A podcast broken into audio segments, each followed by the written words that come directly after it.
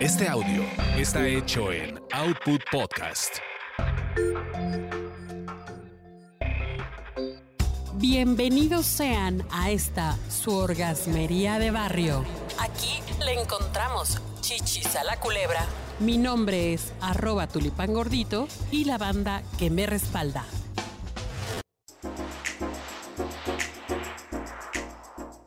¿Cómo están, mis queridos, mis queridos y mis queridas? Es que saben que ahora sí estoy nerviosa, la verdad.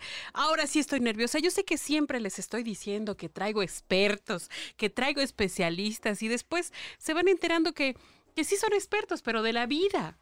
Pero hoy sí, hoy sí, mis querida banda orgasmera, sí traigo un experto y es nada menos y nada más que el doctor Luis Manuel Quintero Perdomo, que es especialista maestro en planificación familiar. ¿Cómo está, doctor?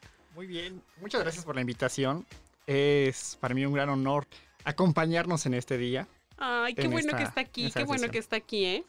Y, y so- y sobre todo, ¿sabe por qué? Porque tenemos hartas dudas, necesitamos mucha información de cómo eh, hacer para poder gozar del delicioso sin que nos ande preocupando que si ya se retrasó Andrés, que si ya no vino, que si no sé qué, que si ya me bajó, que si no me ha bajado. Eso no sabe cómo desgasta, como que no se siente lo mismo. Pues es que tú lo dices, Angie. El, delicioso es realmente para gozarlo, para disfrutarlo. ¿Verdad que Y sí? no para estar pensando en, chin, ¿qué pasó? Y si Andrés no se presenta, o si ya me salí de la escuela, o ¿y qué le voy a decir a mi verdadera esposa? Exacto. Usted acaba de poner tres puntos bien importantes de, de situaciones que se dan. Que se dan constantemente porque, ojo, no solamente los adolescentes son calientes. Todo mundo aquí, bueno, no sé en esta mesa, pero, pero sí muchísima gente, ¿no? Muchísima banda que nos está escuchando a propósito de.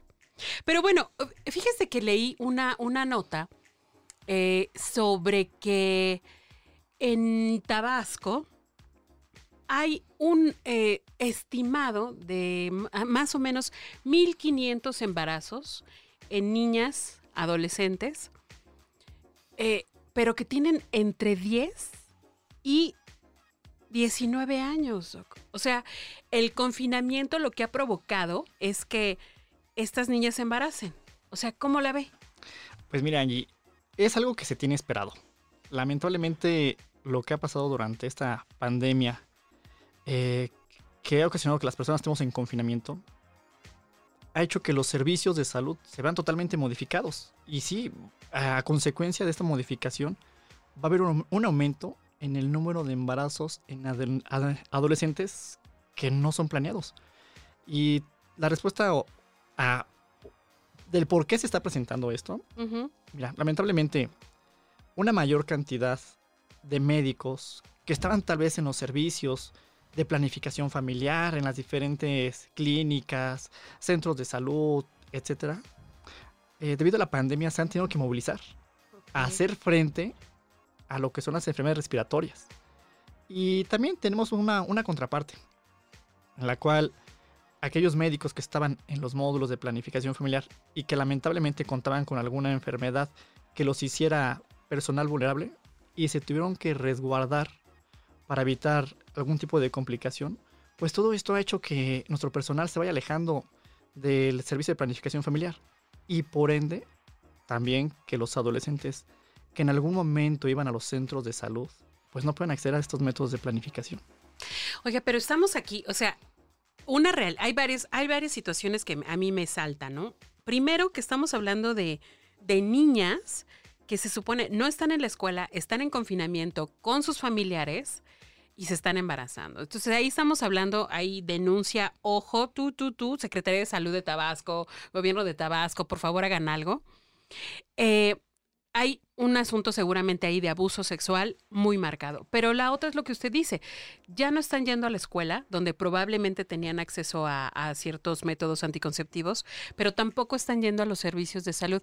Pero sí van, usted que es experto, ahora sí que usted es que sí se la sabe, ¿sí van los adolescentes a los centros de salud o no? Fíjate que sí se ha visto, sí se ha visto una reducción en la cantidad de adolescentes que van a los centros de salud o a las clínicas de medicina familiar por un método de planificación. O sea, sí iban. Sí, o sea, sí van. Tampoco no es un gran número.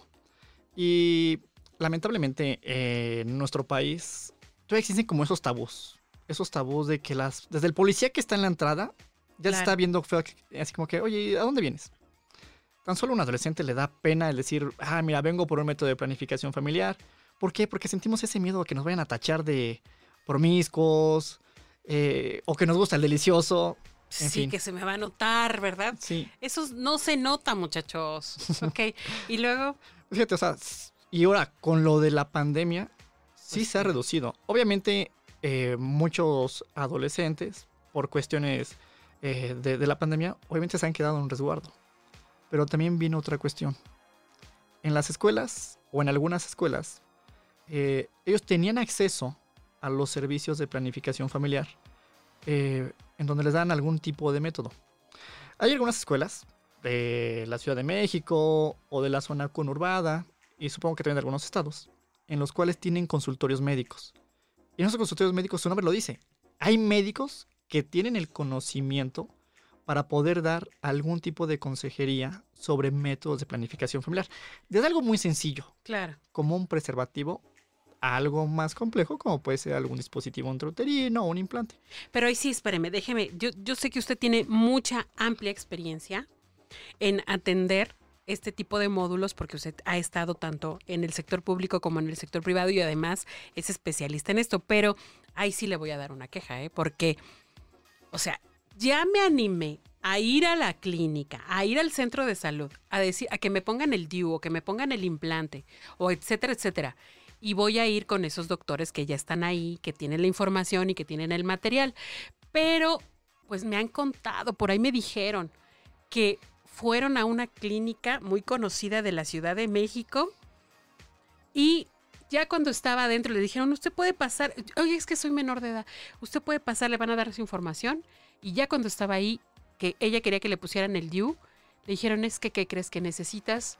La autorización de tu papá, casi, casi de tu abuelita, y el, el recibo de la luz, casi. O sea, le, pues, le empezaron a poner como muchas trabas y requisitos que finalmente, pues, hacen que uno desista, Doc. Oye, fíjate que, mira, la planificación familiar en nuestro país es algo para todos. O sea, cualquier persona puede tener acceso a esto. Sea hombre, sea mujer, tenga una u otra preferencia sexual. E incluso sin importar tampoco la edad. Una persona o un adolescente desde los 9, 10 años, la edad que ella quiera, se puede acercar a una clínica, a un centro de salud, a solicitar una consejería a solicitar un método de planificación familiar y sin la necesidad de llevar a su papá, mamá, abuelita, al perro. No, no, para nada, ¿eh? Claro. O sea, el médico Está tiene la obligación, Ok. en primero, de darle la información. Porque es- eso es la planificación familiar. La planificación familiar te permite el tener la cantidad de hijos que tú quieras, el esparcimiento de cada uno de ellos, pero con la información necesaria. Ahí es donde entramos los médicos. Yo como médico, sin importar tu edad, te voy a decir, mira, los métodos de planificación familiar son estos y te voy a informa- informar qué ventajas, qué desventajas pueden llegar a tener, efectos secundarios, Ujú. Para que tú estés informada. Pero desde los nueve años, ¿en serio? ¿Me lo jura? ¿De verdad? O Desde, sea, la- o sea, desde los nueve años ya una persona se puede acercar y pedir tan sola por información. Y si esa persona, porque así lo ha decidido, iniciar una vida sexual, puede acceder a un método de planificación familiar. Obviamente, ya ahí el médico tendrá que defi- definir, de acuerdo, sí a la edad, a las características físicas de cada persona, qué tipo de método es el más recomendable. Ojo, recomendable, más no es el te voy a obligar a que te pongas este, no, no, no, para nada. Claro. Entonces, no, no, Y, y cada quien decide, ¿no? No importa que tenga nueve años o 30 o 60. es de forma libre y voluntaria. Ok. Esa es la característica de la planificación. De una forma, bueno, de una manera informada, libre y voluntaria. Y eso sucede, eso tiene que suceder o eso sucede en todos los servicios de salud del, del país, de México. Mira, eso no te puedo decir que sucede, pero eso es lo que debe de suceder. O sea, e- esa- eso es lo que debe de pasar en nuestro país. Eso, ese caso que tú me comentas en el cual esta chica se acerca y el médico le pide casi casi que lleve eh, la carta y el anillo papal para que le pueda colocar su método, pues es totalmente falso. Eh, la cuestión es, eh, que nuestros adolescentes sepan cuáles son sus derechos.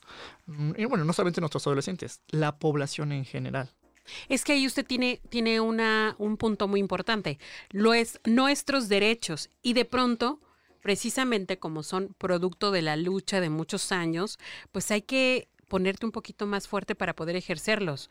O sea, pero sí a lo mejor a los, a los que son más jóvenes o a los que no tienen, no han tenido como mucho, mucho acercamiento con las instituciones, pues sí te da, sí te da miedo a veces ir a pedir un condón a la farmacia. Ahora imagínese enfrentarse a toda una institución, entrar y, y que te van a preguntar a dónde pasa y te va a dar pena. Pues es que sí, de pronto es como también tener la conciencia de que es tu derecho, tienes que ejercerlo y pues hay que defenderlo, ¿no? Sí. Vaya, y no solamente es de que nuestros adolescentes sepan cuáles son sus derechos, sino que también nosotros, personal de salud, sepamos cuál es nuestra obligación, Claro. sin ser necesariamente un personal que está en el área de planificación familiar, estrictamente. O sea, nosotros como personal de salud debemos saber que un adolescente puede tener acceso a un método de planificación familiar sin importar condición, estado social, si lleva a su papá, no lleva a su mamá, para nada. Y también saber que nosotros como personal de salud estamos protegidos y amparados. Claro, claramente. Porque claro. muchas veces al médico le da miedo, chin, y si le doy un método de planificación y después viene el pa- papá, la mamá, y me la hacen de a todos y suceden y problemas. me esperan a la salida. Sí. Casi no se da, ¿eh? No, no, no, casi no se da. No, no, pero saber que es- esa parte, o sea, la no. ley ampara Sí.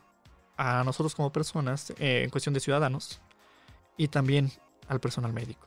El hecho de que el adolescente sepa y también lo sepa el médico, eso va a favorecer que se vayan abriendo las puertas para poder acceder a una mayor cantidad de métodos sin importar el que nosotros queramos. Oiga, Doc, pues nos acaba de dar realmente una información muy valiosa. De verdad, tómenla en cuenta y ejercer sus derechos. Nos vemos en la siguiente cápsula.